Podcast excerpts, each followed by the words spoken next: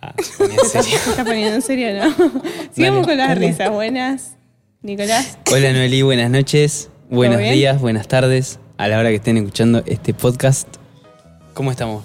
Bien, muy bien. Contenta, tenemos una invitada de lujo. De Así 10. que, Muy bien. Con nosotros está Mariana, la gran Mariana. Digo, Wow, qué presentación. nombre completo. según Mariana Marcela González Croti. Mariana Marcela qué González. nombre. Largo, largo. ¿Sabes lo que es? Medio metro Sí, para yo firmar. también. Nicolás si Mar- pongo el de Nicolás casada, David. no, ca- no cabe. No, no. Sí, Uno sí, tiene sí. que quedar afuera. Si sos del club de los González, yo también. Y obviamente también. por eso me pusieron el Croti, porque tuve una anécdota con eso.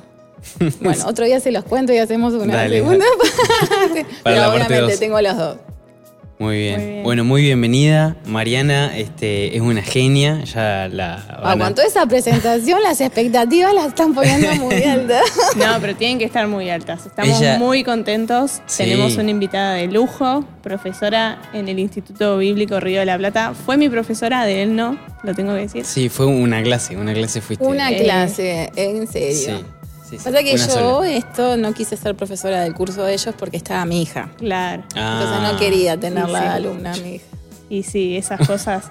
Mi pasan. papá, mi papá no tuvo Bueno, problema. no, tu padre será tu padre. Yo no quería tener ese conflicto de intereses. Claro. Ah, Claro. Aparte tengo mala fama, así que no, pobrecita. Pobrecita. Y por las dudas, Y para ya le iba a tener que empezar con un, No, con no, un no, 3 no. ahí en el, no, alguna mi nota. vida, no. No. de escarmiento ahí. Pobre Ro, no. Pobre rollo, ahí te puse el agregadito. Eh, bueno, Perdón, es, perdón. es pastora en la boca también. Estoy hace, aprendiendo. Sí. Hace poquito, ¿no? En realidad fue justo en 2019, la pandemia de por medio, y sí, me siento que estoy empezando. Claro. Pero es todo un aprendizaje. Soy nueva.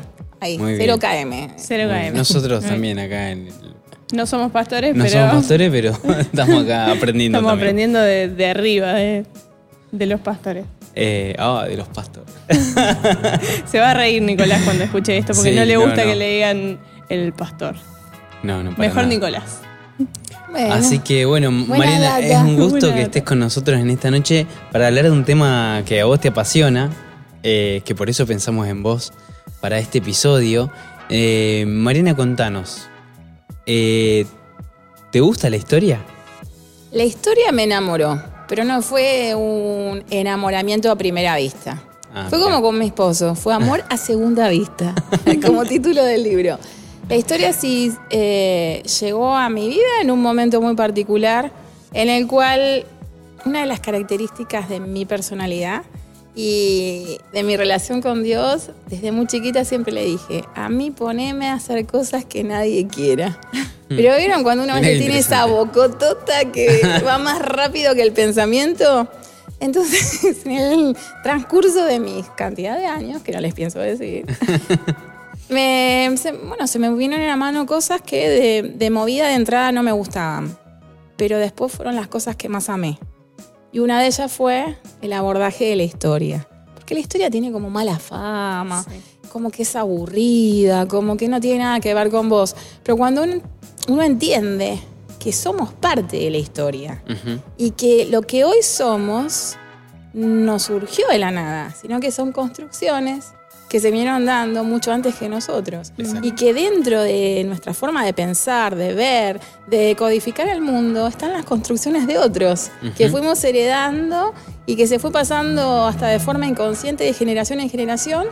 Y decís, wow, Y con lo que nosotros vamos a dejar a la posteridad también. Exacto, porque es justamente nuestro, nuestra misión siempre legar.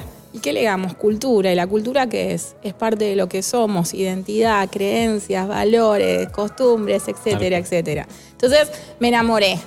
Y fue un amor, es un amor muy intenso. Entonces, si soy un espíritu muy curioso, entonces me pregunto, eh, investigo, y no dejas nunca de aprender. Y todo el abordaje histórico engloba todas las disciplinas, atraviesa todos los intereses, entonces nunca dejas de, de hacerte preguntas. Por ejemplo, ¿qué crees? ¿Nunca se preguntaron en qué crees? Bueno, para mí fue el disparador en la iglesia. Que yo no fui siempre cristiana. Y entonces esa pregunta, bueno, vos decime, ¿qué crees? ¿Cuál es tu fundamento de fe? ¿Y eso de dónde salió? Claro. ¿Quién lo dijo? ¿Por qué?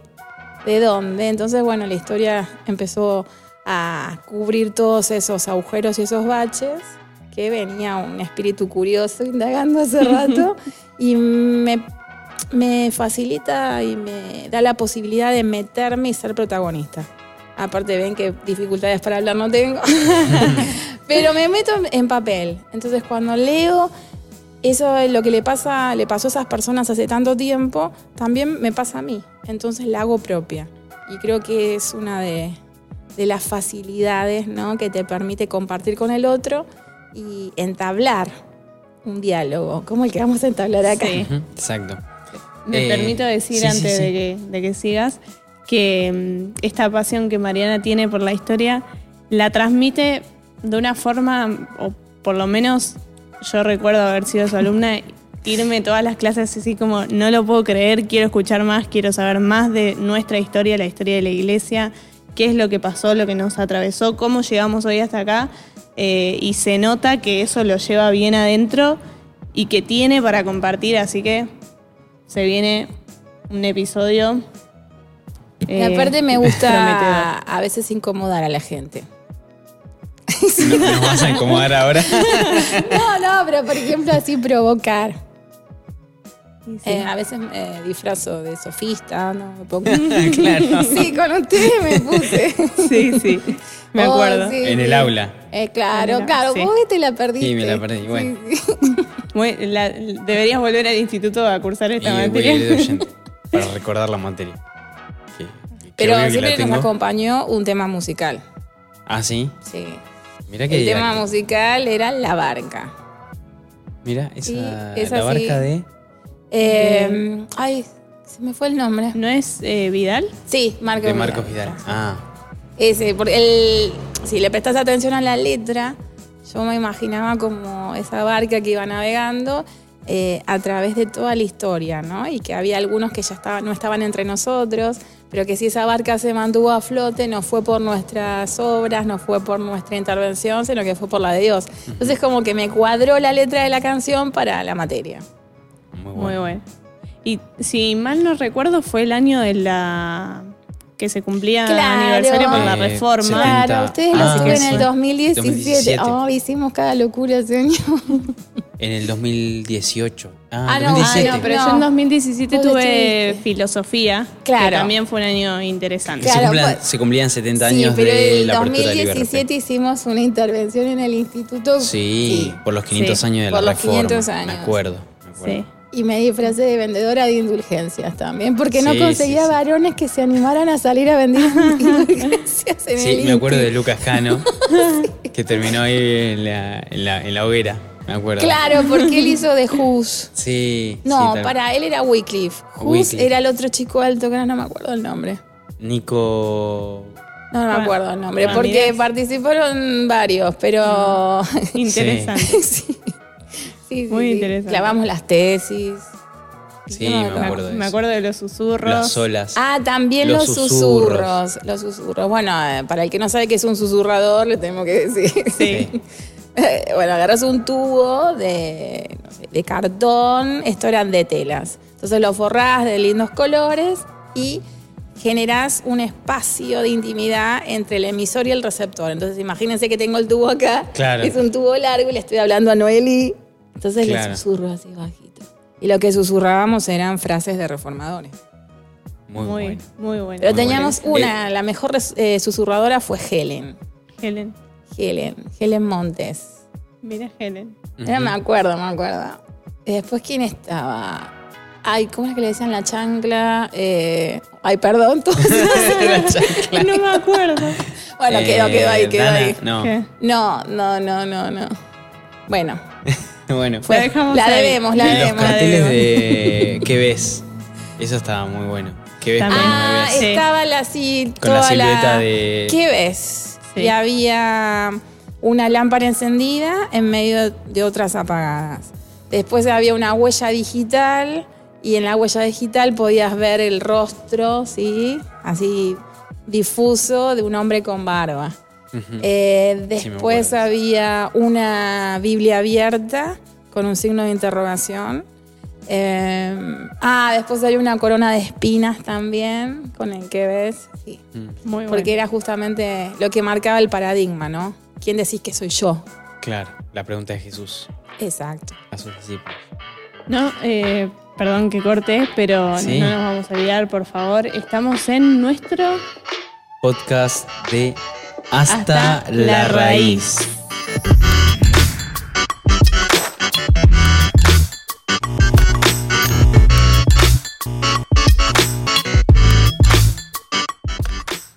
episodio, Episodio número Seis. 6. creo. Ya, ya, yo ya Seis. la cuenta la perdí hace Sí, rato, pero sí. bueno, no importa. Ustedes, cuando vayan escuchando el podcast, Hasta aquí el Señor eh, nos sabrán. ayuda. Episodio y, 6. y bueno, en este episodio vamos a hablar, entonces se habrán dado cuenta ya con, con semejante introducción que hicimos, vamos a hablar de la historia de la iglesia específicamente, pero con eh, algunos eh, propósitos específicos que es replantearnos eh, por qué o cómo llegamos hasta acá, en qué creemos, cuáles son nuestras bases, nuestros antepasados. Eh, así que bueno, si les parece, empezamos. Arranquemos, Empezamos a- arranquemos. a Entonces nos subimos a la nuestra- barca. Nos subimos a la barca. Exactamente. Nos falta la música de fondo. Ahí producción después la va a poner de fondo la música. Estamos todos arriba de la barca. Bien. Eh, la iglesia arranca este, cuando, cuando Jesús asciende a los cielos. Algunos eh, comentaristas hablan de que es cuando viene el Pentecostés, en Hechos capítulo 2.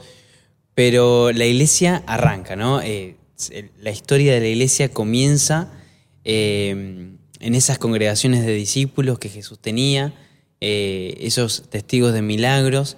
Y vemos a lo largo de los libros, del libro de los Hechos, de los apóstoles, o Hechos de la Iglesia, o Hechos del Espíritu Santo, como dicen algunos, eh, vemos cómo la Iglesia llega hasta lo último de la, de la tierra, ¿no? Como dice Hechos 1.8. Pablo llegando a Roma. Eh, y bueno, habiéndonos contado cómo, cómo llegó a Samaria, cómo llega a los gentiles, a los judíos. Eh, pero la historia de la iglesia continúa. ¿Cómo empieza esa iglesia primitiva? ¿Qué características considerás que son remarcables y que por ahí hoy tenemos que recordar y tenemos que aplicar? Este grupo de personas, de hombres y mujeres que tomaron la convicción de seguir a un maestro que no era cualquier maestro, pongámonos en los zapatos de los contemporáneos de Jesús, eh, y también de la gente que lo conoció antes de que él comenzara con su ministerio. ¿Y por qué voy al grano, no? al, al punto? Porque esas personas somos nosotros también. Entonces, decir, ese vecino con el que conviviste 30 años, que era el hijo del carpintero, María venía a tomar eh, un té a tu casa con tu mamá y de golpe a la mañana, osadía, dice, soy el hijo de Dios. Yo no sé si hubiera creído en ese momento histórico si ese hombre que conocí desde pequeño, con el cual compartí tanto tiempo, ahora de la noche a la mañana es hijo de Dios. Bueno, fue una ruptura de paradigma muy importante. Imagínense, no dejó nada escrito. Hmm. No dejó nada Tal cual. escrito. Y cuando hablamos de historia, el soporte por escrito, sin escrito. Es fundamental, sí. por supuesto. Entonces, Pero por otro lado, qué bueno que no dejó nada escrito. Problemas. Bueno, Si no, le daríamos otra... tendría otra envergadura y otros conflictos. Sí. Pero gran eh, conflicto con Jesús, Jesucristo, y ya utilizando el nombre Jesucristo, viene en la base de considerar de que él no era solamente un hombre ni era un revolucionario, sino que era Dios. Y esa convivencia de dos naturalezas al 100% fue el primer gran obstáculo Claro. para la iglesia. Y cuando hablamos de iglesia es cómo explico ¿sí? este misterio. Gran conflicto para estos seguidores de Jesús que no terminaron de entender todo lo que Jesús les dijo. Sí, sí, sí. Imagínense cuando él es crucificado y que pensaron, bueno, chau, se terminó la historia, al final, ¿qué pasó? Resucita y les cuesta, hasta alguno tuvo que atravesar sus dedos por los, los orificios de los clavos. Ah, era verdad, entonces sí, tenía razón. Entonces, y uno dice, wow, a la distancia, ¿no? Pero pasaron tres años con él y no terminaron de creer. Entonces, imagínense ese maestro que se va y dice, bueno, ahora esperen. Esperamos. Y lo milagroso es justamente eso, que hay un antes y un después de la llegada del Espíritu Santo. El Espíritu Santo fue el que trajo convicción, el que trajo la capacidad de hablar con que con denuedo, y era el inicio. Pero tenemos otro gran desafío, que la iglesia es una iglesia invisible, poderosa y celestial, pero también es terrenal. Y tiene que convivir con lo terreno. Entonces, la iglesia va a sufrir todo un proceso de institucionalización social. ¿Y mm. qué hablo cuando hablo de eso? ¿Quién es el jefe? Claro. ¿Qué enseñamos? ¿Cómo hacemos? ¿Cómo nos vamos a organizar como una institución? Y aparte, ¿quién tiene la verdad? ¿Qué es la verdad? Jesús dijo, yo soy la verdad. Pero, ¿y ahora todo eso cómo lo transmitimos? Entonces, en medio de un contexto de persecución. Si bien los, tres, los dos primeros siglos fueron persecuciones esporádicas y locales, estaban. ¿Y de dónde inicia la persecución? En Jerusalén. En Jerusalén, de lo que van a ser los judíos. ¿sí? Esos que condenaron a Jesús también van a salir a perseguir a la iglesia y van a presionar al imperio romano para perseguir a los cristianos. Imagínate ese caos, la confusión, pero el poder vitalizador del Espíritu Santo. Pero no tenemos que sacar la mira, el enfoque de que como institución humana hubo que organizarse. Y esa va a ser una de las tareas más complejas. Si hoy yo les pregunto, y ahora soy yo la que pregunto, ¿en qué, crees? ¿En qué crees? Eso no salió de la nada. ¿Quiénes fueron los que tuvieron la tarea de consolidar esos fundamentos de fe para darle respuesta a qué? A las preguntas de la afuera, pero para resolver sus problemas internos. Claro. Qué gran desafío. Y con esas tres preguntas, ¿quién es el jefe? ¿Qué enseñamos? ¿Cómo nos organizamos? Es lo que después va a desencadenar en instituciones sociales que hoy no nos resultan extrañas. ¿Ustedes se animan a este viajecito? Sí, por supuesto. Bien. ¿Quién tiene la verdad? Así, piénsenla de una no hay nada escrito, que es lo que empiezan a pulular, son las cartas de estos discípulos que comienzan su trabajo de evangelización. Entonces, ¿quiénes serían los que tienen la verdad, la posta, lo más directo, a mano? Aquellos que compartieron tiempo con quién? Los, testigos, los que estuvieron Los testigos, los primeros. Y cuando Nosotros que hemos visto y oído, eh, Juan, Pedro. Exacto. El que más vivió, porque era más joven, Juan. Entonces tenemos registro de él, pero todo el resto del 60 y se fueron. Y entonces, ¿qué hacemos?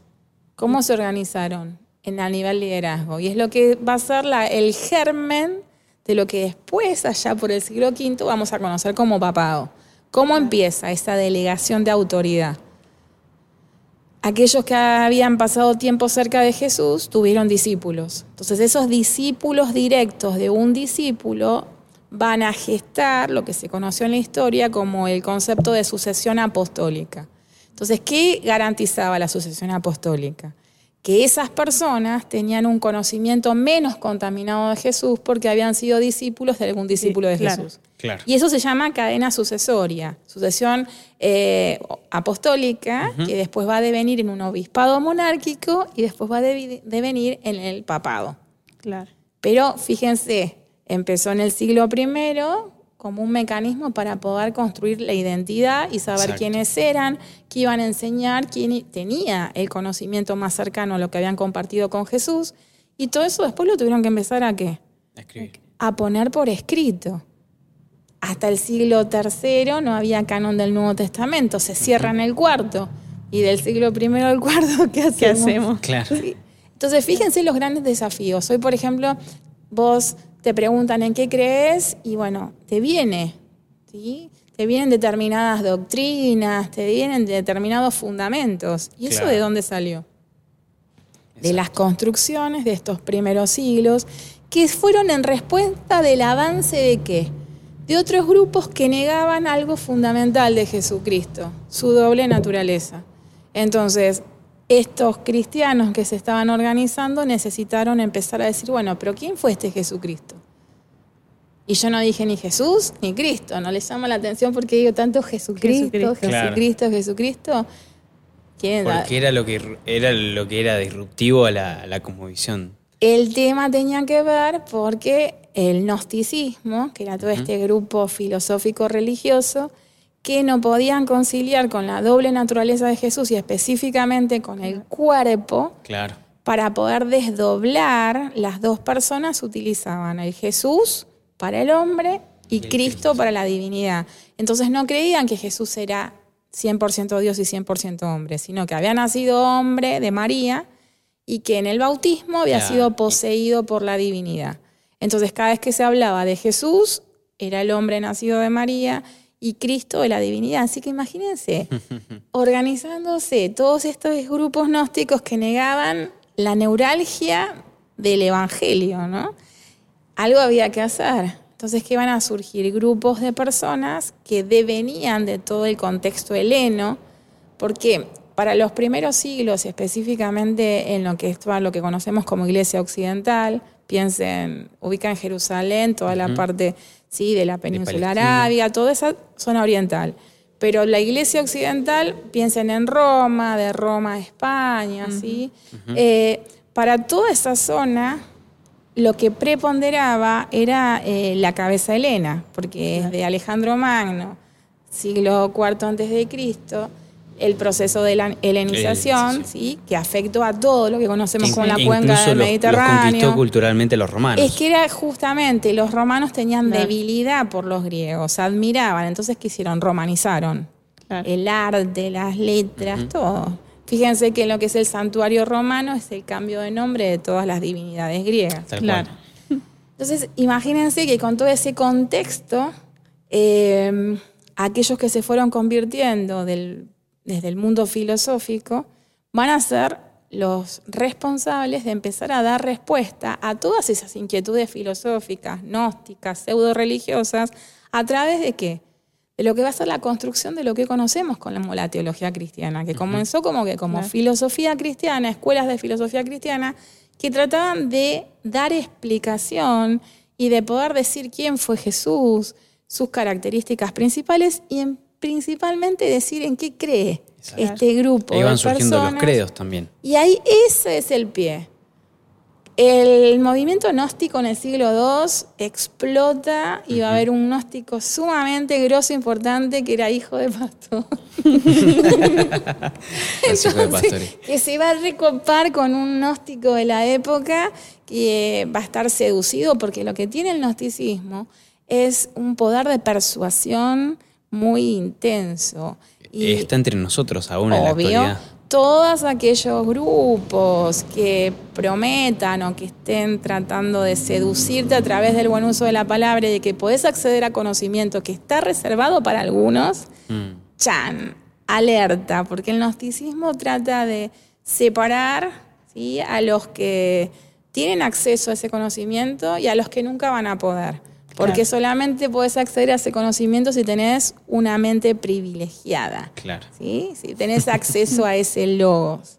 Entonces, imagínense, vos, por ejemplo, decís, wow, todo esto pasó hace mucho. No, no pasó hace mucho. Las ideas nunca mueren. No. Mm. Entonces, bueno, con esta, estos grandes problemones que había, este gnóstico dentro del cristianismo que decía que Jesús no era Dios, que era nacido de, la, de María y que poseído por la divinidad, acá, esta rama de la iglesia que se estaba consolidando va a salir a qué?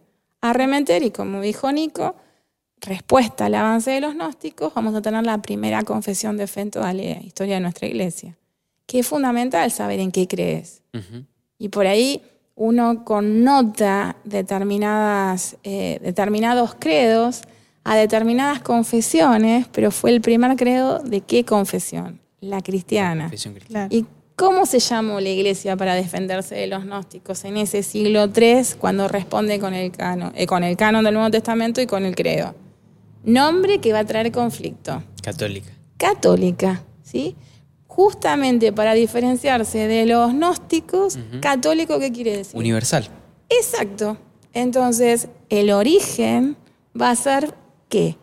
Tratar de unificar en qué Claro. crees, eh, quién es ese líder que vos decís que tiene esas características, que es hombre, que es Dios, por qué es necesario conocerlo y cuáles son esas doctrinas básicas. ¿Se acuerda alguno del credo? Sí. Yo no. Tengo muy mala memoria. ¿Qué Bueno, dice? ayuda mucho la canción de Hilson. Sí, me acuerdo de la no- canción. ah, pero la canción la poníamos de base, que Sí. es en esto creo. ¿Y qué, qué relata en esto creo? El- la, la creencia en el Padre, en el Hijo, en el Espíritu, Espíritu Santo, Santo. ¿Y eso qué el es? nacimiento virginal. Trinidad. La Trinidad. La Trinidad van a ser tres, eh, pues son los tres puntos fundamentales. ¿Y por qué en un Dios creador? Ay, parece que estoy yo haciendo. No, No está- me estamos compenetrados. no No, estamos compenetrados, fascinados, Sí, así sí, que sí, tal cual por eso. Sí, Eh, que intercambiaron. somos entrevistados ahora. Ay, eh, quiero es que la profesora te sale ahí de... No, pero con esto, palabra de honor que no os interrumpo más. ¿Por qué Dios creador? Por, ¿Por la- qué empieza con el Dios creador el credo? Yo ahora tengo miedo. Pero eh, creo que porque ahí empezó a surgir toda esta eh, teoría de eh, Jesús eh, criatura. Tiene que ver justamente porque los gnósticos negaban la creación del mundo natural en manos de un Dios bueno, porque querían liberar a. Dios de qué? Del- De la De creación del mal. Sí. Y Claro. para los gnósticos la materia era la cuna de todos los males. Claro, Claro. y ahí se habla de las emanaciones. ¿Y ahí quién aparece, Del, del, El Demogorgon. demiurgo.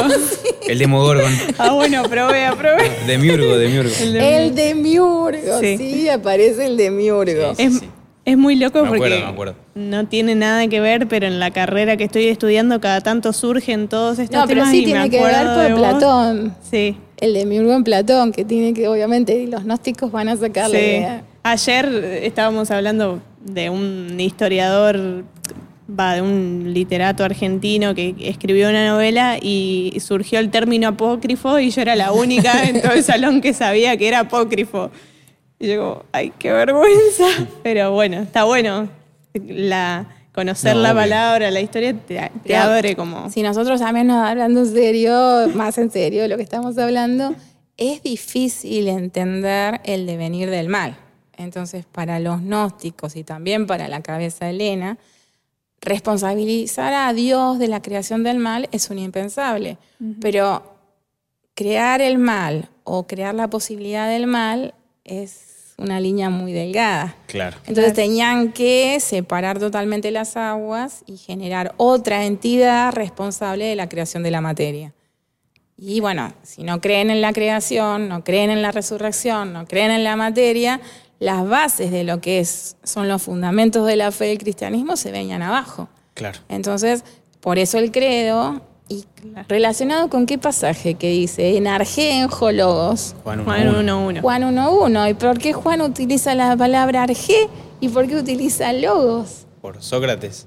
Le está hablando justamente dedicado a la búsqueda griega de cuál fue el inicio de todo. Logos. ¿Con qué sustancia comienza? Y encima el logos no era solamente palabra, vara de medir, era regla, ley, era ese principio y ese fin que los griegos eh, podían discernir o podían prever, ¿sí? que había algo que ordenaba la naturaleza, que no era todo un caos. Entonces, por eso, ¿qué dice Jesús? Yo soy. eh, Juan le está diciendo que Jesucristo es eso. Es esa sustancia desde el principio que están buscando. Esa, la sustancia del, donde todo inicia, donde todo vuelve. Es el alfa, es el omega. Entonces, cuando vos empezás a relacionar el por qué los Claro. autores dicen lo que dicen y para qué, se te abre el panorama y la historia es como que te atraviesa. Claro. ah, es por Claro. esto. Y cuando en el credo lo empieza, creo en un Dios creador. Y es para decirte, no venimos de la nada. Hubo intencionalidad, ¿sí? hubo un Dios que, del cual no emanó poder, sino que decide Claro. crear. Y eso va de una. Y es parte de nuestra neuralgia y de lo que va a ser el esqueleto del cristianismo. Pensar en un Dios trino, Padre, Hijo, Espíritu Santo, en la iglesia, ¿sí? como esta comunidad de creyentes que están esperando el cumplimiento todavía de lo que está por venir, acontecimientos finales. Entonces, si ustedes después eso lo llevan a las construcciones teológicas, tienen teología de Dios, Claro. neumatología, Claro, cristología, eclesiología, etcétera, Escatología. escatología con Sí. los últimos tiempos. Exacto. Eh, sí, nos agarramos la cabeza a veces cuando no entendemos, vamos a leer el credo apostólico. ¿Cómo iglesia católica? ¿Cómo? Y, y bueno, es no entender el contexto, no entender de dónde viene, qué, qué significa eh, y qué significaba en ese contexto, ¿no? Que la iglesia universal, o sea, somos... Y era, tenía que tener, eh, la iglesia se tenía que diferenciar del crecimiento de los grupos gnósticos. Claro. Entonces, van a poner como determinados principios y criterios que toda aquella iglesia que se llame cristiana, ¿sí? Y que cumpla con estos requisitos, que, que eh, justamente los principios de fundamentos de fe estén acordes a ese credo, que compartan ese canon del Nuevo Testamento. ¿Y cuál era el criterio para elegir los textos del Nuevo Testamento? Que remitieran a algún apóstol. ¿Y, eso qué lo sostenía? El criterio de sucesión apostólica. Claro. ¿sí? Claro. Eh, muy importante, que por ahí para nosotros pensar en sucesión apostólica no tiene mucho sentido, pero para ese momento histórico fue el mecanismo de defensa para Sí. tratar de conservar esta transmisión que se daba de manera oral y cercar un poco la contaminación con otras fuentes. Eh, el hecho de llamarse universal es que considerar de que somos una.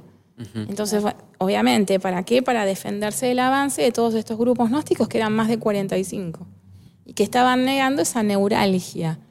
Y obviamente que no eran tiempos fáciles, porque piense que todo esto a nivel eh, estructura interna de la iglesia, pero estaba creciendo el nivel de persecución. Claro. Entonces, en medio de la persecución, si no creemos que la iglesia fue sostenida por el poder mismo de Dios, de, de su Espíritu Santo, hubiéramos naufragado, Sí, tal como cual. dice la Tal cual. canción. Tal cual. Sí, sí. Dios Eh, mismo sosteniendo a su iglesia. Sí, totalmente. Sí, no, es, es una serie de, de- de eventos afortunados que evidentemente hay una mano guiadora y un trazo divino detrás de- de- de- del, del desarrollo de la historia. Eh, vamos a... Viste que ustedes al principio me preguntaron Sí. el tema de la, pa- la pasión y el enamoramiento por la historia. De todo esto, nosotros tenemos registro por escrito. Y, te, po- y registro por escrito de la carta más antigua encontrada. ¿sí? Es uno de los hallazgos más importantes, que es la carta a los Corintios de Clemente de, de- de Roma, que vos la lees y parece la continuación ¿sí? de las cartas de Corintios de Pablo. ¿Y por qué traigo y cito todo esto? Porque tenemos en nuestras manos la gran oportunidad de viajar en el tiempo. ¿A quién no le gustaría viajar en el tiempo? Y a través de las lecturas de todos estos textos y de ir conociendo todos estos personajes que nos antecedieron, estamos viajando en el tiempo y podemos ir reconstruyendo lo que es nuestra identidad como cristianos. Y saben que la historia nos vuelve humildes. Conocer la historia nos vuelve cada vez más humildes, porque nos damos cuenta que cosas que pensamos que nosotros somos los grandes innovadores y que creamos así como ex nihilo de, na- de la Claro, nada. y que nosotros hace- no vamos a fallar. no, eso lo hace Dios solamente, crear de la nada. Entonces empezás a mirar para atrás y dices, ay, qué chiquitito Sí. que soy, porque esto no es invención mía, yo hubo alguien que lo hizo. Y para eso te sirve la historia. Está más presente de lo que vos pensás.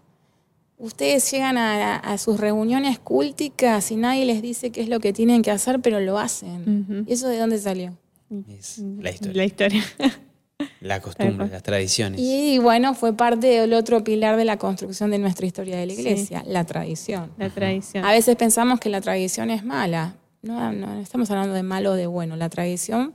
Sirvió para consolidar determinadas formas culturales que son parte de nuestra identidad como cristianos. Mm. Entonces, cuando empezás a ver todo eso en conjunto, te volvés menos criticón. Claro. Exactamente. Y te volvemos humildes, como vos decís. Exacto. Pasa que uno, claro, escucha eh, la tradición y ya estás pensando en la iglesia católica. Sí, Eh, ¿O no? O sea, que pone su- sus lineamientos basados en la palabra, pero también la tradición. Lo que pasa que, bueno, en Entonces, el devenir histórico hubo momentos de la historia donde no se mantuvo un equilibrio entre lo que son herramientas y fundamentos. claro. Si la tradición es una herramienta que permite determinadas cosas, no debe ocupar el lugar fundamental de la voz de Dios. Claro. Claro. Y ese sí fue el error. Y es lo que pasaba igual ya en la época de Jesús con los fariseos, que ponían la Obviamente. Tradición a la altura Y si de la ellos ley. hubieran entendido que Jesús es el cumplimiento de la ley, porque Él es ley, porque ley es palabra de Dios. Porque él es el logos. Él es ley, Él es la ley. A veces uno piensa que la ley es el decálogo, decálogo mosaico. ¿sí? un conjunto de, de normas, de, de principios, de reglas, pero la palabra de Dios es ley. Entonces cuando comprendes, si los judíos hubieran entendido que lo que habían perdido era el espíritu y el carácter de la ley, si eso lo hubieran conservado, hubieran reconocido que Jesús era el cumplimiento de todo lo que estaban esperando. Claro. Y a nosotros también nos pasa todo el tiempo, todo el tiempo. El pecado, digamos, de nuestros antepasados que antepusieron su voz a la de Dios, lo seguimos cometiendo. Cualquier otra cosa que ocupe el lugar de Dios sigue siendo idolatría y que mm, puede ser totalmente desprendida ¿sí? de los parámetros que estamos ahora hablando. Entonces, todo aquello que ocupe un lugar que no le compete, que solo le compete a Dios, sigue siendo idolatría.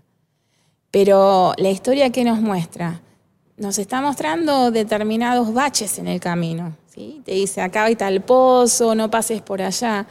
Vos, conociendo experiencias de otros, podés evitar esos, esos caminos que no son los caminos que te llevan a Dios. Claro.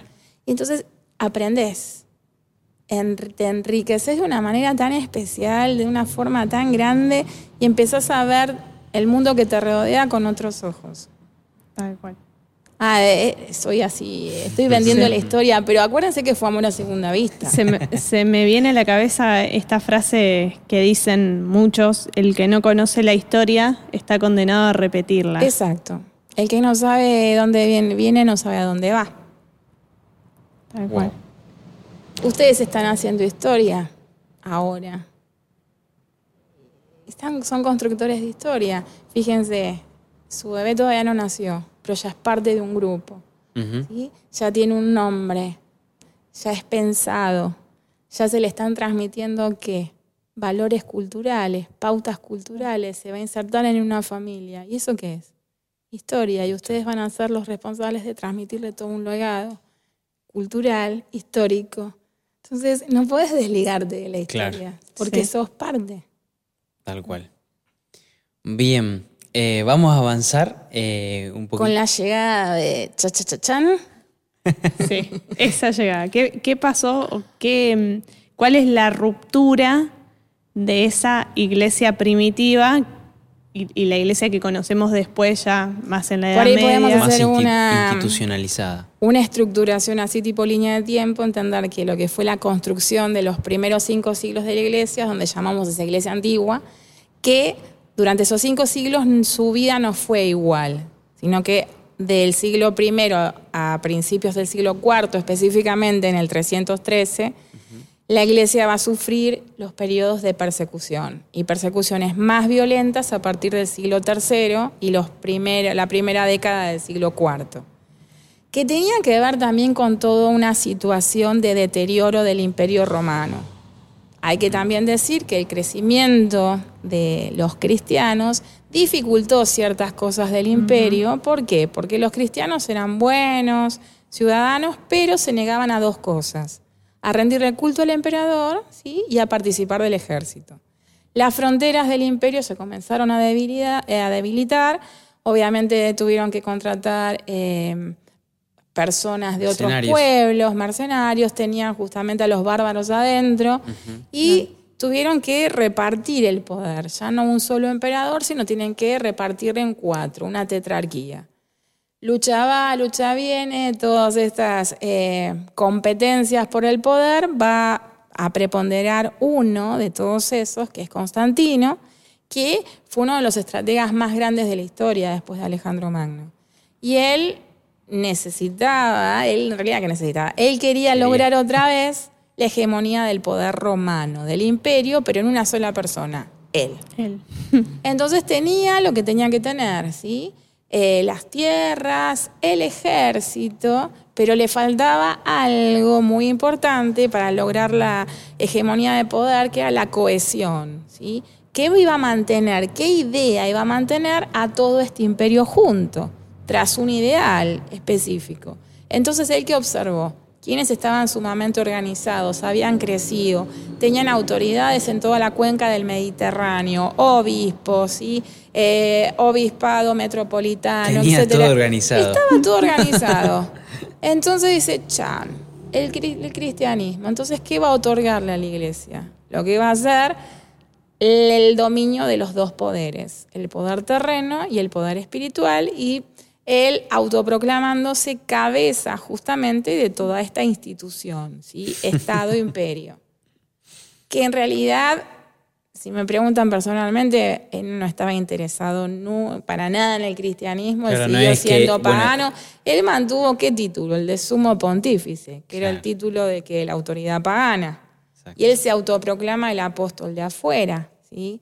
La dedicación del día domingo no era el día del Señor, sino el día del Dios Sol. Entonces, eh, digamos que todo ese paradigma nunca se fue, pero a la iglesia sí le cambió la vida para siempre. Iba a ser una fractura muy grande, porque no todos van a estar de acuerdo. Algunos van a considerar que eso eh, va a ser la muerte y el casamiento con el enemigo. Y ahí vamos a tener una rama espiritualista que va a ser el surgimiento de los, de los monjes laicos, esos monjes anacoretas y cenobíticos que se van a vivir lejos de Roma. Y a esa iglesia, la iglesia Estado, la iglesia Imperio, que se va a quedar con Constantino, aunque muchos eran disidentes. Y van a empezar a hacer una, un movimiento de contraofensiva desde adentro que, bueno, no les va a ir tan bien. Entonces, desde ahí, desde el uso de los dos poderes, cuando la iglesia se convierte en administradora de bienes terrenos y espirituales, comienza su gran deterioro. Son las dos llaves. En las dos llaves, En las el- dos el espadas, el del tema de las investigaciones. Exacto, cuando ves el escudo la del llave del reino y la llave, o sea, la llave blanca de los bienes espirituales y la llave Y el dorada terreno. de la terrenal. Y es lo que van a pelearla desde siempre para no perderlo. Y durante toda la Edad Media va a ser lucha que tire y afloje con emperadores, porque ¿quién tiene el poder terreno? Los Claro. papas van a decir, desde Constantino lo tenemos nosotros también. Mm. Entonces, es donde comienza justamente el gran deterioro y es como ustedes decían, que la voz del hombre comienza a opacar esa voz de Dios. Entonces, lo terreno se va a superponer a lo espiritual. Y obviamente las invasiones de los bárbaros, la caída de Roma, cae el Imperio Romano de Occidente, y con todo ese combo eh, va a haber acefalía de poder, emperador que se va a Constantinopla, ¿quién queda con el poder? Acuérdense que uno logra hegemonía de poder si tiene tierras sobre las cuales estar ejerciendo poder, un ejército que se las cuide y qué más. Y esta hegemonía. Y la ideología, y que el Sí. obispo de Roma, que era el que le pagó el ejército, el que tenía las tierras, y al cual todos recurrían como fuente Claro, de qué? de autoridad, Exacto, entonces a partir de la caída del Imperio Romano de Occidente, en el 476, vamos se da el inicio oficial de lo que se conoció como papado. O sea, había un obispo en cada ciudad. Claro, Pero el que el va a prevalecer va a ser el obispo de Roma. ¿Por qué? Ahí está el tema, ¿por qué prevalece? Ya desde el fines del siglo I, el criterio de sucesión apostólica y la tradición van a considerar que un personaje muy importante murió en Roma. Pedro. Por tradición se va a creer Claro. que Pedro murió en Roma. Entonces, del siglo I a este siglo V, el poder de quién? De ese obispo. Discípulo de discípulo de discípulo de discípulo de quién? De Pedro, que murió en Roma, va a tener qué? Mayor preponderancia. Encima, Claro. con la llegada de Constantino, el obispo de Roma va a ser mano derecha de Constantino. Entonces, al deteriorarse todo este sistema y quedar como acéfalo el poder, era evidente que el poderío de este obispo iba a estar sobre el resto. Claro. Pero todo ese periodo estuvo teñido por cantidad de complicaciones a nivel de conflictos teológicos. Claro. Nosotros nos mencionamos el credo, que fue en el siglo III, pero con la llegada de Constantino, eh, las cosas a nivel teológico no estaban tranquilas las aguas. Eh, desde el norte de África venían conflictos por dos temas re importantes, que uno era la divinidad de Jesús y el otro que hacíamos con los lapsis, que todo un grupo de revolucionarios donatistas habían salido a matar a todos aquellos que se habían retractado de Jesús. Ejemplo, ¿no? Entonces, Constantino va a convocar al primer concilio ecuménico para resolver estas cosas, no porque le interesara la teología, No, sino por porque necesitaba tener ordenada la iglesia Claro. para cumplir con sus propósitos. Porque era su fuente de poder también. Exacto. Ese claro. es el concilio de Nicea. Exacto, muy bien. Tiene muy buena Claro. memoria. Sí, Muy eso sí, que justamente se condena al arrianismo. Los arrianos, igual que Marción en el siglo Ajá, II. Marción, mira. Exacto. Mira. En mi antepasado. Menos mal que cambiaron la letra porque si no, no te decían. Yo, ¿Cuál yo es? cuando ella pensaba en mí en la clase. Sí. Decía, ay, menos mal que es Marco ni no. Claro, ¿Ustedes en esa época se pusieron de novios? Sí. Sí. Sí, para la entre la primera parte del segundo y la segunda Claro, parte. vos eras eh, Claro. compañera de habitación de Rochi. Sí, sí, Sí, sí. Yo era compañero de Rochi, así que. Claro, de eso sí, no, me acuerdo. Entre nos, digamos quién es Rochi, es mi hija. Claro. Ya la nombramos. Sí, sí, sí. Pero sí. Eh, bueno, no nos vayamos al tema. Pero esta es una charla así. Amena. Amena, Sí, por vamos, supuesto. venimos. Sí. Por supuesto. Eh, ¿Qué considerás, eh, cómo valorás esta unión de la iglesia con el Estado? Eh, un arma tiene de pros. doble filo. ¿Tiene pros? ¿Tiene contras? ¿Tiene más pro que contra? ¿Tiene más contras que pro? ¿No tiene ningún pro? Si le preguntas a Mariana, Mariana personal, es para mí es incompatible. Eh, debieran estar separadas. Pero entendiendo el contexto del momento histórico, eh, entiendo los intereses, eh, la necesidad de consolidarse y en épocas de persecución lograr esa paz. Pero desde mi punto de vista fue una de las peores cosas que les pudo haber pasado. Claro. Sí, sí, sí, sí, sí, A, porque a nivel espiritual, por lo menos. en realidad eh, también como institución social, eh, la dependencia, porque con la llegada de Constantino, la cabeza de la iglesia era Constantino. Entonces, y en la figura de Constantino, los emperadores que le siguieron. Entonces de ahí viene la gran disputa. Un emperador es aquel que va a nombrar los obispos Claro. el que va a manejar toda la interna de la organización de la iglesia. Y que eso después se va a remontar a lo que va a ser la reforma del siglo XVI y vamos a tener esas dos ramas reformadas, una que va a seguir siendo magisterial. Cuando hablamos de magisteriales que tienen una relación con una fuente de poder, y en este caso hay cierto ligamiento, Claro. cierta dependencia de la fuente de poder. Y otra que va a decir que no, que nada que ver, que tienen que estar totalmente separados. Y nuestras iglesias evangélicas al día de hoy van a tener mucho de las dos. Claro. Entonces, pero nos quedó todo ese bache de decir cómo llegamos a tener que decir la iglesia se tiene que reformar, por qué se Claro. tiene que reformar. ¿Qué, eh, a esta iglesia, la iglesia allá unida con el Estado, Sí. ¿qué fue lo que más la caracterizó?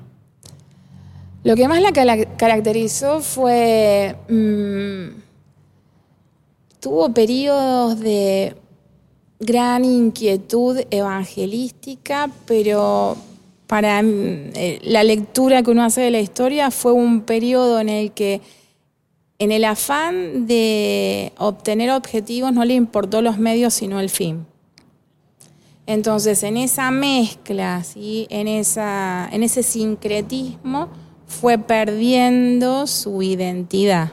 Claro. Entonces, a veces el, el fin justifica los medios, es maquiavélico, no es cristiano. Claro. Entonces, eh, los medios son importantes. Y creo que también hubo cierto deslumbramiento eh, ante determinadas figuras, el uso errado del poder. eh, y después, bueno, las situaciones particulares de tanta inestabilidad que se fueron viviendo y altos niveles de ignorancia. Creo que, bueno, mi mamá siempre decía, la oscura". ignorancia es la madre de todas las desgracias, y sí, Sí. porque el ignoran, cuando ignorás, muchas veces no sabes que estás ignorando algo, Claro. consideras que sabes. Entonces no te das cuenta de tu enfermedad. Estás Claro. enfermo y no lo sabes. Y bueno, y el- lo que fue toda la construcción de la Edad Media, y una de las cosas que me llamó a mí siempre la atención de la historia es que cada vez que la iglesia se quiere proteger, se encierra y comete los más grandes errores de, de toda su historia. Por ejemplo, con la llegada de Constantino, la oficialización del idioma de la iglesia del latín, se va a prohibir el uso del griego. ¿Por qué? Porque trae confusión, porque son pocos los que lo pueden interpretar correctamente. Y después, en el afán de mantener ese mensaje legitimado, se va a considerar que tiene que ser una sola persona la que interprete.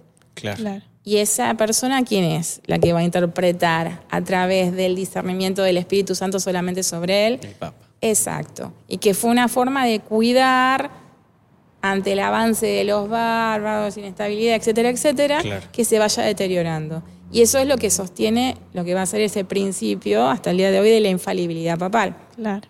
Hmm. Un papa que dijo que la infalibilidad papal era una doctrina demoníaca. Sí. Y lo dijo él siendo papa. Y sí, O sea, es un círculo. es un círculo Y, vicioso. claro. Pero todo lo que nos muestra la Edad Media es la preponderancia del yo, la preponderancia del hombre. Y ninguno de nosotros está es- exento de eso.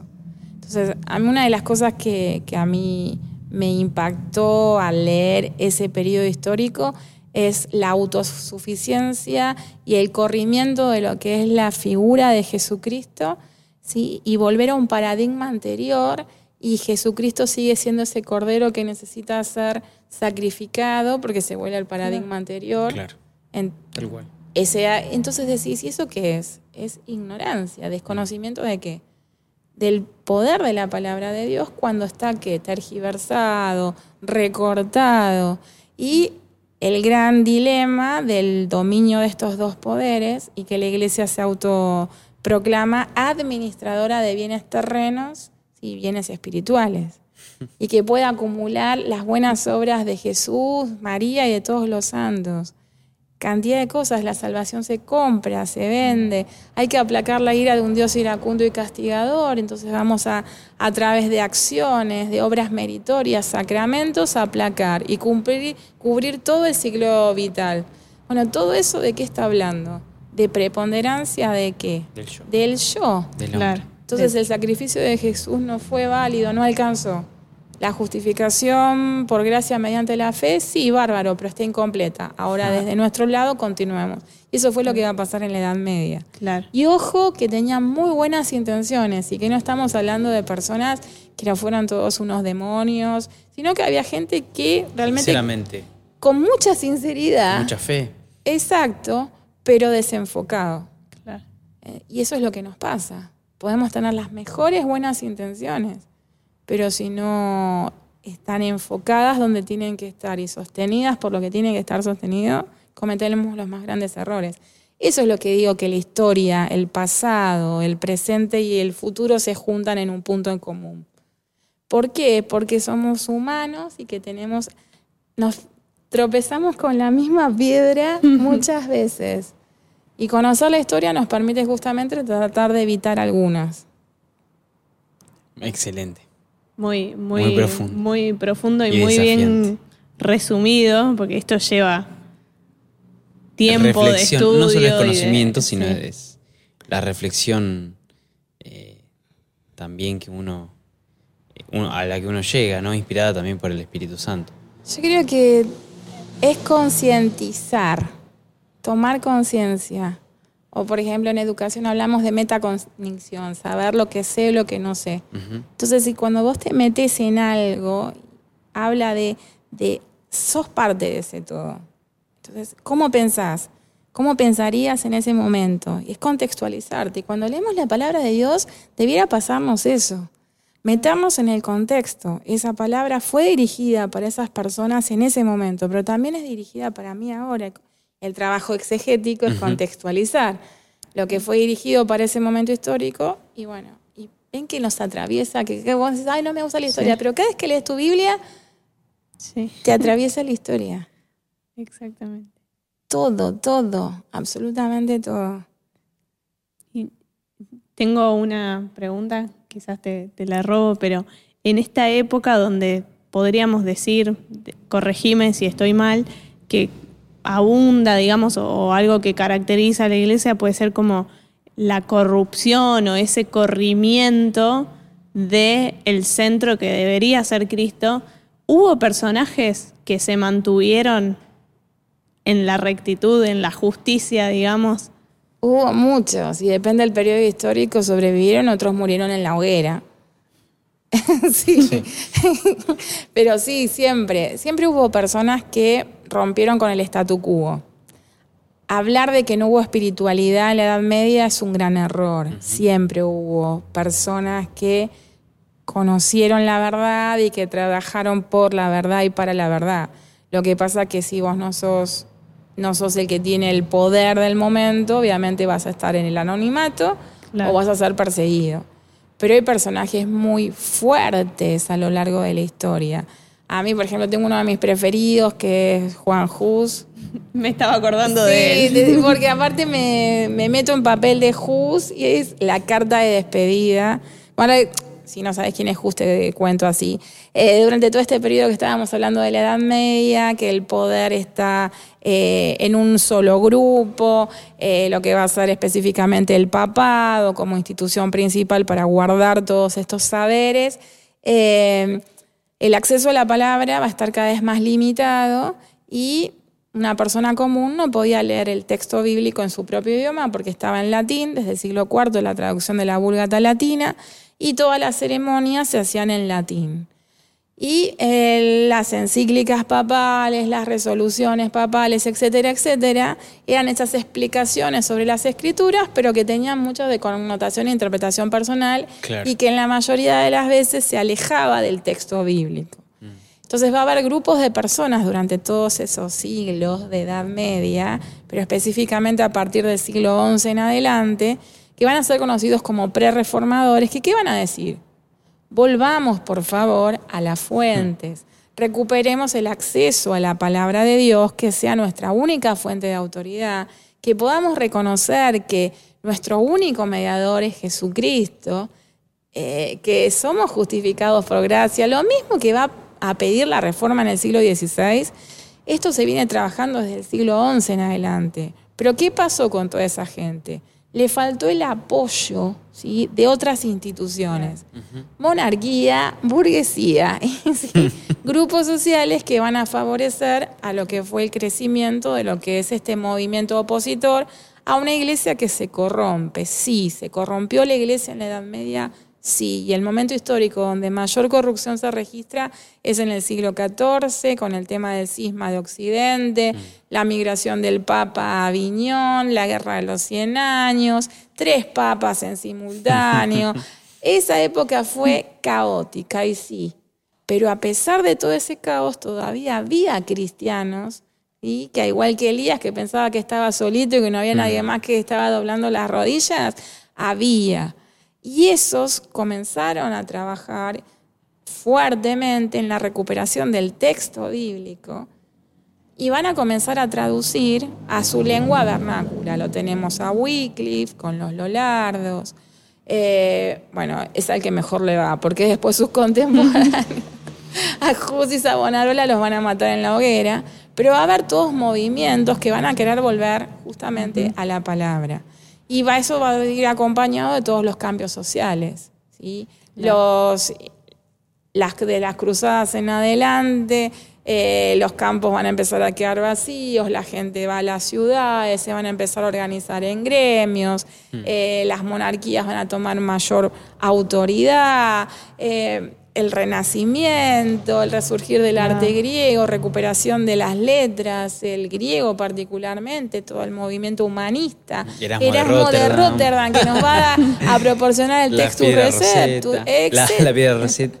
El textus receptus, el texto del Nuevo Testamento en griego. Entonces, todo el movimiento humano, todos los reformadores fueron humanistas. Pero es comprender el humanismo, no el humanismo del siglo XX. Estamos hablando del humanismo del siglo XVI, que estaba interesado en qué? En recuperar la letra. Y específicamente los humanistas cristianos, ¿qué querían hacer? Recuperar, la, palabra. el texto, y tener a mano los textos del hebreo y del griego. Entonces, ¿qué van a utilizar? Van a utilizar estos trabajos empezados por Erasmo de Rotterdam para hacer justamente las traducciones a sus idiomas. ¿Y cuál va a ser el fundamento de la reforma? ¿Qué es lo que van a, se van a oponer, a qué? A todo este sistema de mediación de la iglesia a través de los sacramentos, infalibilidad papal y algo muy importante que no lo dijimos y que va a ser el fuerte y la explosión, en esta mediación la iglesia ¿qué hacía? Vendía indulgencias. Vendía las indulgencias. ¿Y las indulgencias qué eran? Comprar la Era, sanación. exacto, porque desde el siglo II en la historia de la iglesia hay un tema. Se empezó a creer que el bautismo borraba qué. El pecado, Pecado original. original. ¿Y qué pasaba con los pecados que cometías posterior al bautismo? Y había que borrarlos de alguna Había manera. que- había que. Entonces, la creatividad de un Papa Gregorio I, allá en el siglo VI, va a comenzar a organizar todo un sistema para empezar a absolver la mitad de la pena temporal. Claro. Sí, entonces ahí empieza el, el sacramento de la confesión y la penitencia. Y la otra mitad, ¿dónde se va a acumular? ¿Por qué? En el purgatorio. En el purgatorio. ¿Y el purgatorio qué es? Un estado intermedio. Claro. Pero fíjense, ¿no? Y todo eso va a ser la causa principal de reforma. Claro. Pero son siglos y siglos de estar penando y quemándote en las llamas del purgatorio. Algo hay que hacer. Tranquilos, nosotros tenemos la solución, van a decir. Entonces, ¿qué van a empezar a emitir? Cartas de indulgencia. La indulgencia que había de dos tipos, plenaria y parcial. La plenaria se dio muy pocas veces y la primera fue para convocar a las cruzadas diciendo, bueno, si te vas de cruzado, te vas Claro. directo al paraíso. Entonces, ¿qué? Era terrible. Entonces, ¿vos qué tenías que hacer? Comprarlas. Comprabas. Y seguramente la plenaria era mucho más cara que la, que la parcial. Bueno, pero esa plenaria la ofreció porque necesitaba recuperar ¿sí? Todo lo que Claro, venía de lo que- Oriente, que... había estado cerrado, Jerusalén tomada. Porque, un chisme les cuento, desde que Occidente vuelve a tener emperador en el siglo IX, Constantino, eh, que va a asumir el rol de, Consta- eh, digo, de Carlo Magno, Carlo acto Magno, fallido. sí. Carlo Magno, tomando las ideas de Constantino, va a decir, bueno, como Constantino delegó la autoridad al emperador, se va a quedar con que con la tercera parte de los diezmos. Entonces, a partir de ahí, de la llegada de Constantino, empieza a crecer todo este tema de Carlo que Magno. Ay, dale con Constantino. Carlos Magno, Carlos. gracias, gracias. Se me- Hoy sueño con Constantino. Tengo acá el sello hoy. Eh, entonces, Carlos Magno les quita la tercera parte del diezmo y ¿qué van a empezar? Con todo un sistema de eh, recaudación de dinero que van a ser las peregrinaciones, las reliquias y el aumento de lo que va a ser venta de indulgencias. Y eso va a explotar del siglo IX al XVI. Y específicamente porque los papas renacentistas tenían que Construir la construir capilla. la Basílica de San, San Pedro. Pedro. ¿sí? Entonces, por eso nosotros cuando a veces hablamos de católico, nos quedamos con Eso. esa iglesia. Que sí, fue la iglesia que se deterioró en la Edad Media, no lo podemos negar, pero el germen a donde se quiere volver es esa iglesia antigua de los primeros cinco siglos, donde se consolidan los fundamentos de fe. Y la dogmática, porque ahí tenemos otro tema. Cuando hablamos de dogmas, estamos pensando en eh, los dogmas marianos, pero el cristianismo tiene dogmas. Dogmas son esas doctrinas ¿sí? que no pueden sufrir una comprobación empírica y que son esas verdades fundamentales que se creen y el sustento y argumento va a ser siempre la palabra, pero no podés estar dando vueltas sobre esos temas, ya están cerrados Son así. y que son justamente los pilares del credo, que después sostienen todas las que van a ser las doctrinas básicas. Si ustedes piensan en los textos teológicos, están sostenidos justamente por eso.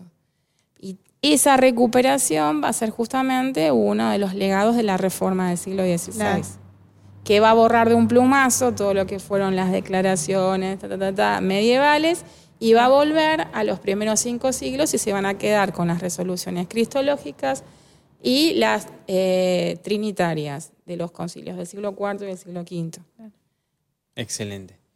Eh, bueno, eh, hablemos un poquito de los reformadores. Sí, Eso- Vamos esa a- parte es la... Reformadores y avivadores se pone power. Bien, de... Eh, bueno, va- vemos que en, en la historia que van surgiendo varios focos ¿no? de reforma. Unos más exitosos, otros menos. Recién hablábamos de, de Juan Hus. Que de bueno, Wycliffe. obviamente, ellos vivieron un tiempo atrás donde no había crecido el poder ni de la monarquía Claro. ni de la burguesía. Porque nosotros pensamos en una reforma religiosa, pero fue una, re- una reforma política, Sí, fue, económica, fue un cambio social Importante, Max Weber, ¿qué va a decir? Que Que, de alguna manera también se dio porque le convenía a ciertos grupos, a ciertos poderes sí, políticos. hay, sí. Pero que bueno, en definitiva, todo, eh, la historia está en las manos de, de Dios. O sea, todo es para cumplir su, su Y propósito. sí, uno cuando ve que moviliza las persecuciones fueron los tiempos en donde más creció la iglesia. Claro. Entonces, esto también, no, no podemos pensar que algo escapa al gobierno de Dios. Exacto. ¿Y quiénes que somos nosotros para cuestionarle? Justamente que cuando la iglesia trata de protegerse es cuando, eh, nada, desbarranca y termina en cualquier lado. Sí, pasa que nos, nos- eh, es muy difícil con nuestra mente caída relativa entender al perfecto ¿no? y absoluto. Mm. Entonces, caemos en el antropoformismo y pensamos que Dios piensa como nosotros o que va a obrar como nosotros. Y ahí es donde tenemos esos problemas de interpretación. Bueno, en cuanto a estos reformadores, ¿a qué se oponían? A todo esto que vinimos hablando. Por eso los fundamentos de la reforma, en lo que todos estaban de acuerdo, eran en siete puntos principales, ya sean magisteriales o radicales. Magisteriales los que tenían esta, eh, esta protección de fuente de poder y esta ayuda, como Lutero, Zwinglio y Calvino. Y los radicales, anabaptistas, ¿sí? pero en- aunque estaban separados en eso, estaban unidos en siete puntos. Entonces, si pensamos en reforma, es recuperar qué, principalmente que habían perdido, la palabra. La Entonces, palabra. ¿qué decimos? Que nuestra única fuente de autoridad es la escritura. La palabra de Dios. Exacto. Segundo punto. eh, somos justificados por gracia mediante la fe. No hay ninguna obra meritoria ni compra y venta de indulgencias. ¿Por qué? Y al tercer punto, ¿quién es nuestro único mediador? Jesús. Jesucristo, ¿sí? Y que, porque y su gracia fue un don divino, Divino. que no está reservado para unos pocos. Y vamos al quinto. El sacerdocio universal. Somos todos, Todos. sacerdotes. Y esa justificación por gracia mediante la fe, el libre acceso a las escrituras nos trae, ¿sí? La fuente única de autoridad para tener un qué? Un libre estado de conciencia. Entonces esos son los puntos de acuerdo de todos. Recuperar esa palabra como fuente de autoridad, recuperar el lugar de Jesucristo como único mediador eh, y el lugar de la iglesia, ¿sí? de que todos somos sacerdotes, que no hay una élite a la cual solamente Dios le habla y se dirige. Que ya no hay más intermediarios. Exacto, porque la única mediación es la de Jesucristo. Jesucristo. nada más. Y fíjense que con todo lo que tuvi- estuvimos hablando, era sacar el paradigma de la mediación de la iglesia medieval, que había retrocedido al paradigma del Antiguo Testamento. Si ustedes analizan el- los sacrificios que eran, los sacramentos que, que representaban y cuál era la intención. Y bueno, en toda esta movida, obviamente que tenemos personajes que van a tener características personales bien diferentes, pero que van a hacer su aporte a diferentes estratos sociales. Tenemos a Lutero, ¿sí? un monje agustino, que eh, tenía ciertas inquietudes espirituales, una búsqueda muy fuerte, el, el reconocer que, que nada de lo que hiciera podía satisfacer la ira de Dios y su gran pregunta es decir cómo un hombre injusto logra la justicia de Dios para salvación. Mm.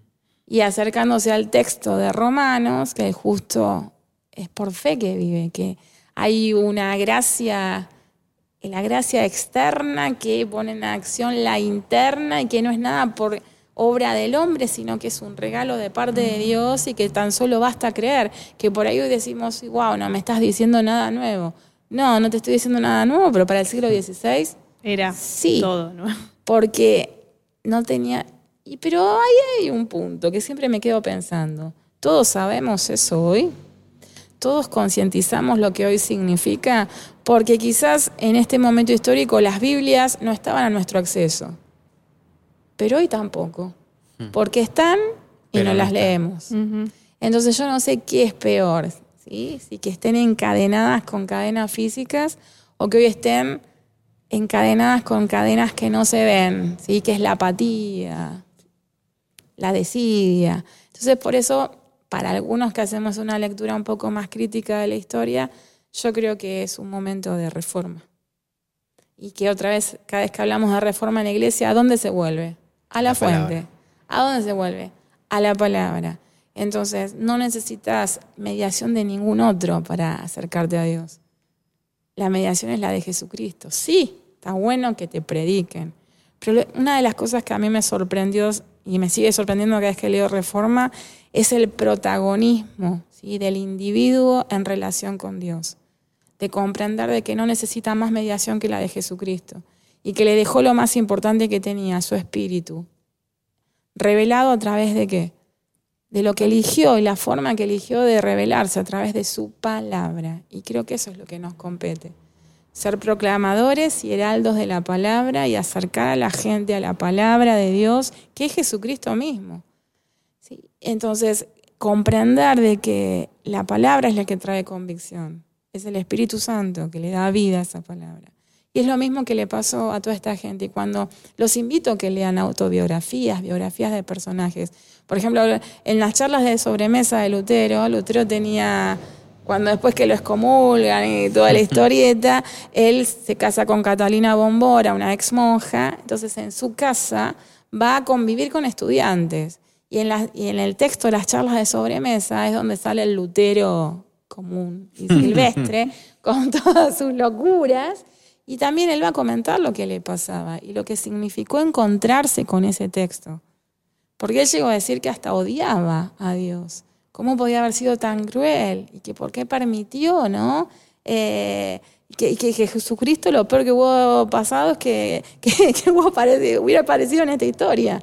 Entonces, pero que cuando se encontró con el texto de Romanos, sintió que la Biblia se le abrió eso es maravilloso, no sé, es lo que nos pasa, seguramente a todos les pasó, pero recordás un momento en que la Biblia se te abrió. O sea, ustedes ahora en este, ay, me siento re preguntona hoy. Cuando se te abrió la Biblia por primera vez, ¿qué pasó? ¿Qué, qué, qué, qué? Dejaron de ser letras muertas. Exacto. ¿Y te acuerdas cuál fue el pasaje? No, la verdad que no, pero sí me acuerdo eh, tenía la intención de leer la Biblia desde cero, porque yo también fui, no fui cristiana toda la vida, y tenía la intención de volver a leer desde Génesis, y era como que ya no era una historia que me contaban en catequesis, era como que, wow, Dios creó el mundo. Eh, fue un encuentro como que ya no era la Biblia tirada en mi casa, que bueno, está porque tiene que estar y todo el mundo tiene una Biblia en su casa. Eh, fue a mí me pasó cuando leía el los textos de Lutero, como eran exégetas y lo que mm. hacían era estudiar desde el griego el texto, cómo se le iba abriendo. A mí me pasó cuando tuve que hacer la primera tarea de griego y no quería saber nada. Y me habían dejado en mi casillero del instituto un pasaje bíblico. Era re corto, digo, chau, justo me habían dicho, para de mañana el devocional lo haces vos. bueno, digo, ¿qué voy a hacer? Entonces agarré el regalito que alguien me dejó y dije, chao, este pasaje es re corto, lo hago de a la volada. Cuando me senté a analizar el pasaje, realmente se me abrió la Biblia.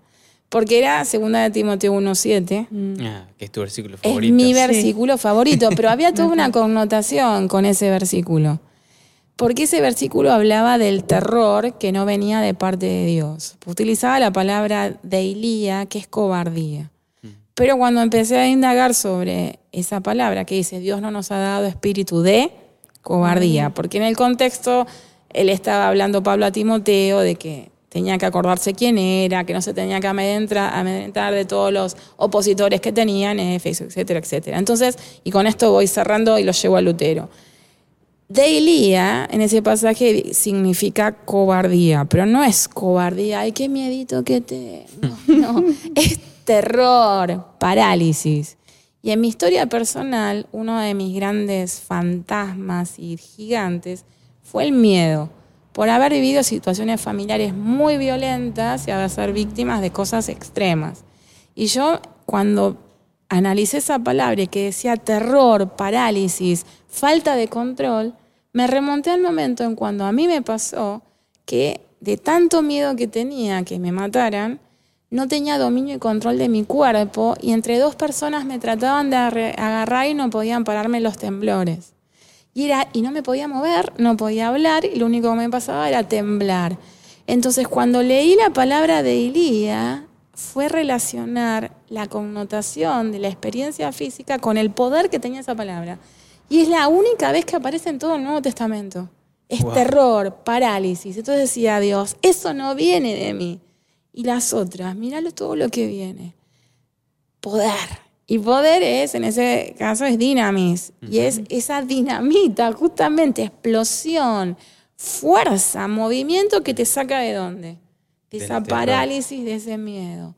Y además, pero no es una fuerza descontrolada, no es esa cosa desordenada, sino que está controlada por el amor. Entonces es una energía canalizada, direccionada. ¿De qué? Y eso te dio poder, amor Y, y, la, dominio propio. y justamente, y dominio propio me mató. Esa palabra, no sé si la quieren tener esta contraseña, sofronismo, es ahí. Sofronismo quiere decir mente nueva en acción.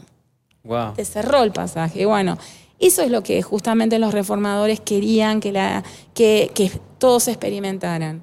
Que la Biblia se les abriera, que pudieran comprender la profundidad del mensaje de Dios para sus vidas. A Lutero le pasó en el encuentro con la justificación por gracia mediante la fe. A todos les pasa. A mí me, me encontré con, con que Dios no me había dado del miedo que yo sentía no venía de Dios, sino que Dios me había dado una mente nueva con el poder y el dominio, el control de su Espíritu Santo sobre en mí y eso fue maravilloso. Entonces, cada vez que uno lee todos estos autores, esos cambios y esas esa metanoia de la que hablan todos los reformadores, ese cambio de estado, ese cambio de dirección, es la obra misma del Espíritu Santo. Entonces te tiene que eso motivar, alentar, y la historia no es aburrida. Es más, si, estamos hablando de la parte tierna de los reformadores, pero entre ellos Hubo. hubo de todo, No incluso... todo de. Sí, una de las peores cosas que les pasó a los reformadores es que la gente no quería estudiar. Qué raro, ¿no? Qué raro. Entonces van a escribir, Lutero va a escribir a, a dos catecismos, el mayor y el menor, y el mayor va dirigido a los pastores que no querían estudiar la Biblia y les dice que son unos cerdos. Le dice así, ustedes manga de cerdos que prefieren seguir revolcándose en su podredumbre, ¿cuándo van a entender que esto no es para llenarse las barrigas? Uh. Así. Así que no es aburrida la historia. Y después al pueblo alemán le dice que son unos bestias. A ver hasta cuándo dejen de ser tan bestias como piensan todo el resto de los alemanes. Así.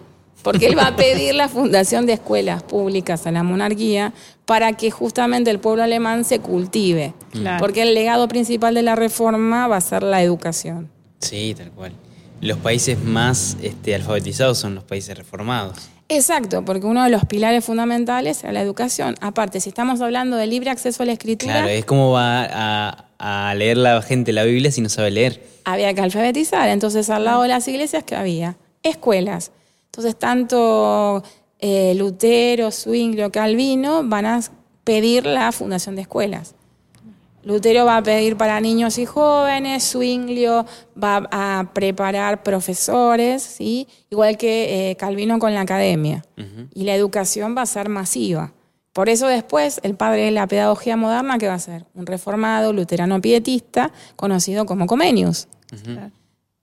Entonces todo bailando. Todo está relacionado. Si vos estás disfrutando de tu escuela con grandes patios, lugares aireados, lees libros, sí, que tienen imágenes y dibujos de colores, ¿cuál fue el primer libro de lectura, sí, escrito por qué? Por un reformado, pietista, luterano, que iba a ser el padre de la pedagogía moderna. Wow. Hay datos, datos. Qué, qué loco. Eh, bueno, como iglesia actual tenemos un legado, Sí. ¿no? Que desde la Reforma, este, bueno, tenemos una herencia pentecostal. El tema ahí ya venimos con otra beta. Claro, Sí, otra, hay, otra hay una etapa de la grieta historia. ahí, el árbol. En ¿Te acordás del arbolito? Eh, las iglesias evangélicas van a tener mucho de eh, el movimiento anabaptista en algunos puntos principales, porque todo lo que les estaba pintando ahora, tratando- contando, eh, la reforma magisterial de Lutero, Zwinglio y Calvino no se pudo despegar, ¿sí? Eh, de la convivencia con las fuentes de poder, ¿sí? Claro, con el Y en algunos de los casos se querían consolidar teocracias. Lo que la rama anabaptista va a decir específicamente que no tiene que haber ninguna relación. Y para uno de los temas cruciales fue el bautismo de infantes.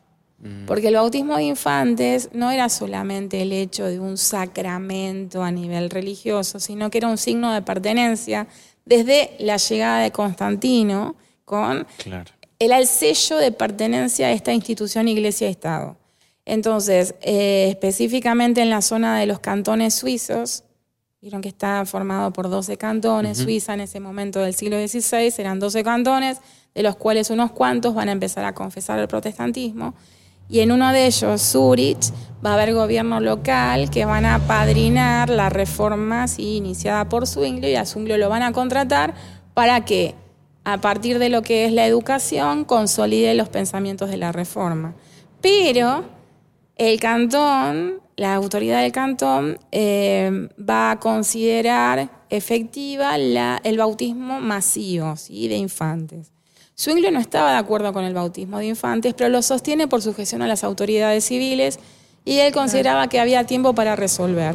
Pero ese acontecimiento marca la fractura dentro de su grupo y van a haber tres disidentes, Umayer, Greven y Mans, que se van a bautizar como movimiento de oposición a esto y va a ser el inicio de la rama anabaptista que va a tener serios problemas porque algunos van a caer en la anarquía, mm. otros van a caer en, ciertos excesos de considerar el uso de la violencia y van a, se van a involucrar en la Guerra Santa, se van a autobloquear en Múnich, bueno, Munzer, Munzer, no Múnich, eh, y va a ser caótico, ¿no? Pero, ¿qué es lo que se hereda de todo esa, de ese eh, movimiento? Es la no dependencia con el Estado y específicamente lo que van a ser la concepción de los sacramentos como simbólicos y conmemorativos y el bautismo de adultos, no el bautismo de infantes. Eh, pero después los aportes de otras estructuras, por ejemplo, la, eh, democracia representativa, el presbiterio sinodal, que eso va a venir de la rama de Calvino. Entonces nosotros somos como un poco un híbrido de lo que fueron esos dos esas dos movidas de la reforma, porque si, a ver, si vos tenés una estructura jerárquica en la cual una iglesia local está dependiendo de una institución superior, como puede ser un presbiterio o puede una ser... denominación. Exacto, entonces ahí qué hay? Hay, hay, hay una jerarquía sobre lo local, eso es un presbiterio sinodal. ¿Y es herencia de qué? De los... De la rama eh, iniciada por Calvino. claro. Y, bueno, y etcétera, etcétera. Entonces, eso es lo interesante que por ahí tenemos en la iglesia actual, que obviamente a lo largo de los siglos fue tomando y rescatando de lo que fueron los aportes de todo este movimiento reformador. Por eso está bueno conocer y a veces evita caer en discusiones ¿sí? que no, llevan a buen puerto. Hmm. Y por ahí una, si vos me decís, yo les dije que, que había aprendido con la historia de ser más humilde, sí. Porque leer la historia implica que vos contextualices.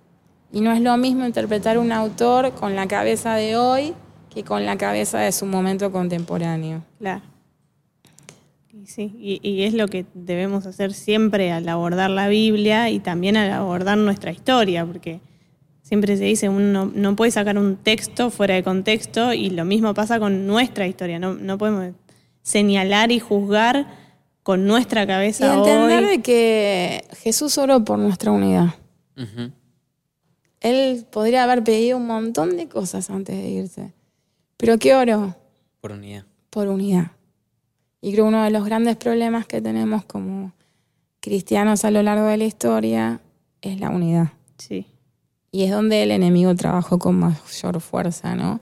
Y por ahí hay algunas cosas que nos generan escosor o algunas connotaciones de significado en algunas palabras, ¿no?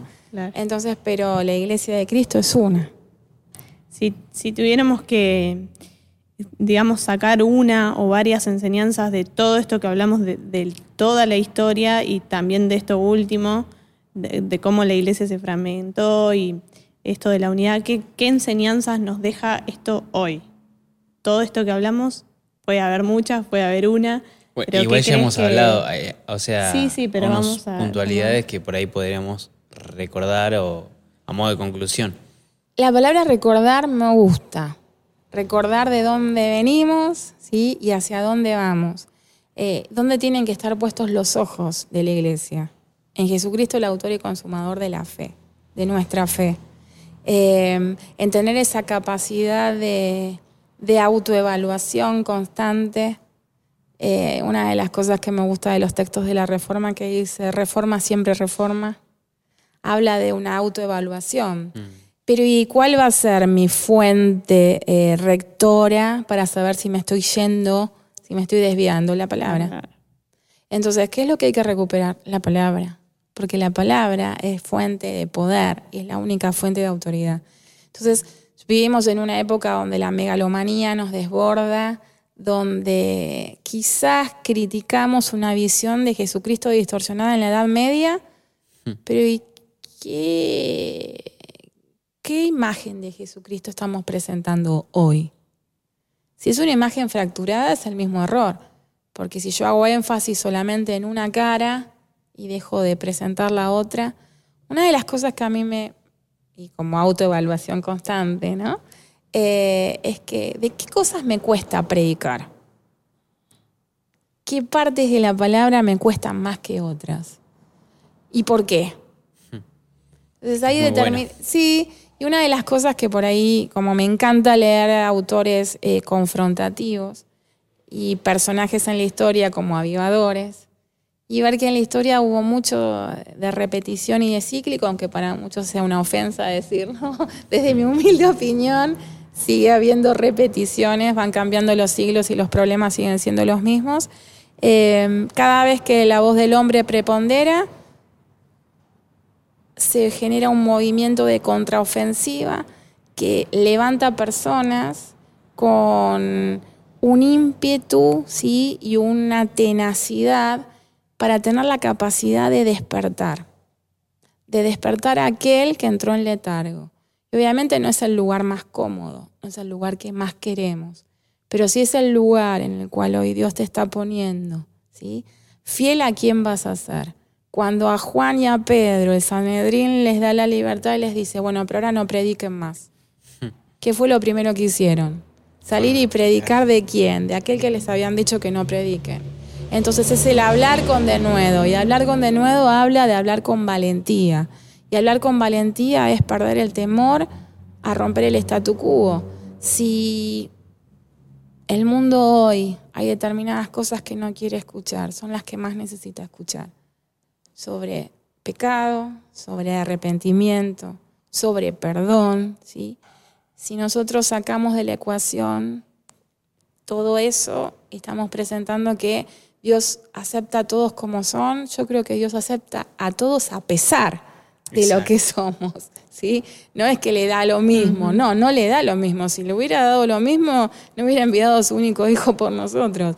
Entonces creo que a veces tenemos que corregir nuestro lenguaje y por ahí sí ver, exaltar la misericordia de Dios, pero Jesús no es un mendigo que anda pidiendo por favor que lo quieras y que no puede vivir sin vos es al revés. El mendigo. Pero vieron que parece. Nosotros somos los mendigos. Ay, a veces me, agarra, porque yo soy medio loca. Y digo, sí, soy loca, pero. soy loca efusiva. Por eso te invitamos. Por eso Entonces, te invitamos. sí, ya, ya.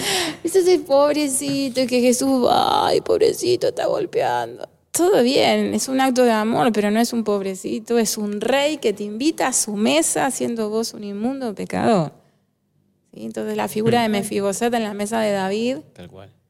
Entonces eso no nos tenemos que olvidar. Y sí es un Dios amoroso, pero es un Dios justo.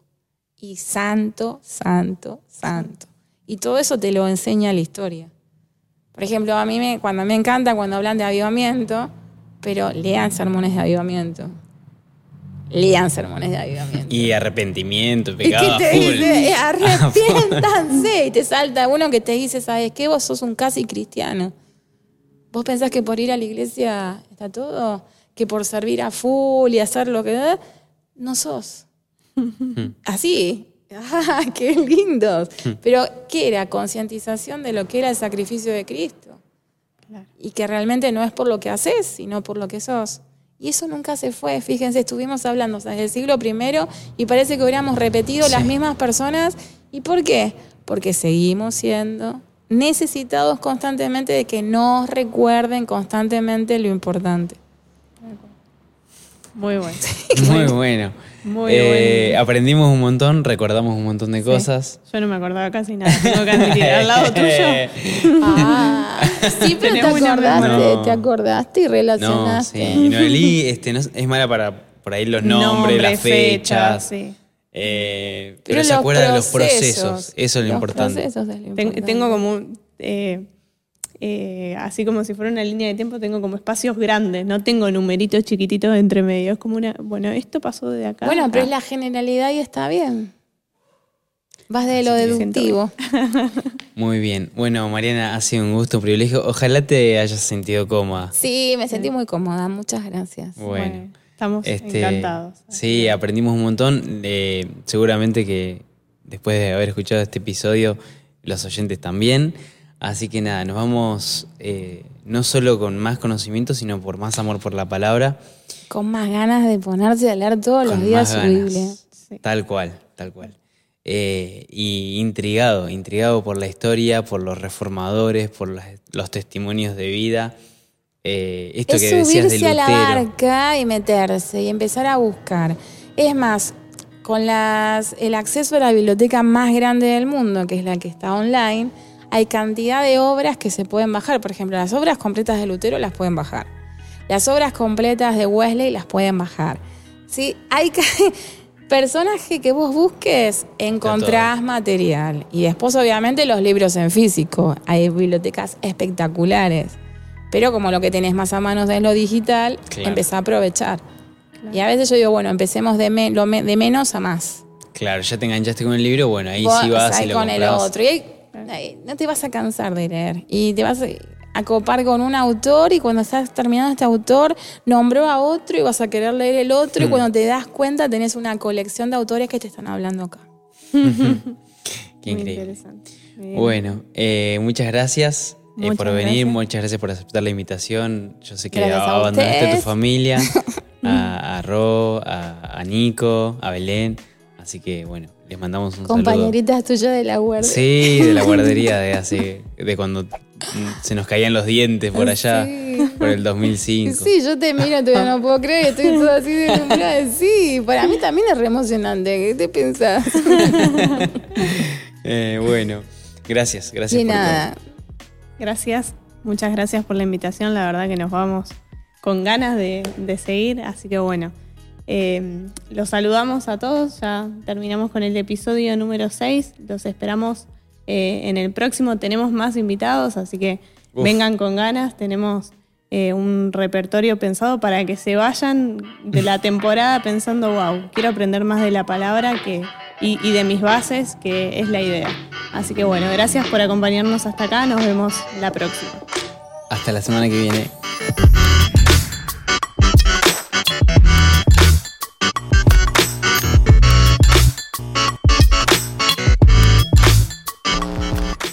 ¿Cómo era? lenguaje de señas hablas. 8, 18. Ah, están con los números. ¿Viste cómo se dice Argentina? ¿Cómo? ¿No cómo se dice Argentina? Argentina, por rascar. Sí. Horrible. Ansiosa porque tenemos una invitada de Una invitada de lujo. eh, con nosotros Mariana de Croti. Mm, No, No, para, no, de no, vuelta. Repasemos tu nombre completo. González Croti. Mariana González Croti. La primera invitada oficial, Claro, así que no, no. También hay nervios bueno, para entonces nosotros. hagamos, vieron como el de High School que hacía. si ustedes son La de de esa High School generación, Musical. no vengan Sí. que yo me Yo la vi. sí, yo este sí. también, perdón. No, sí, el, yo me el la vi caballero futuro padre de familia. vos también la viste. Eso tendrá que quedar para algún. Los bloopers. Eso va a quedar para los bloopers. Ese, el blooper. Intro, los bloopers, va a seguir seguro. Oh, por lo menos se están riendo. ¿Vieron? Esta Sí. faceta no la Sí, conocían sí. de mí. Fue No. el encierro. Eh, Salió la, la risueña. ah, en serio. ¿Se está poniendo en serio no? Sigamos con las risas buenas.